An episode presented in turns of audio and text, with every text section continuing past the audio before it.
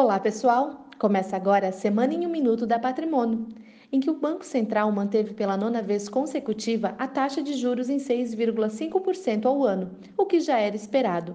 O Banco Central também comentou que mantém cautela com a alteração da Selic por conta do cenário externo e reafirmou que as reformas são de suma importância para a manutenção da inflação no médio e longo prazo. Lá fora, a guerra comercial entre Estados Unidos e China ganhou um novo capítulo nesta semana. O presidente Donald Trump decidiu aumentar a tarifa de importação de 200 bilhões de dólares em produtos chineses para 25%. A China, por sua vez, comentou que medidas serão tomadas, embora não tenha dado detalhes de como será feita esta retaliação.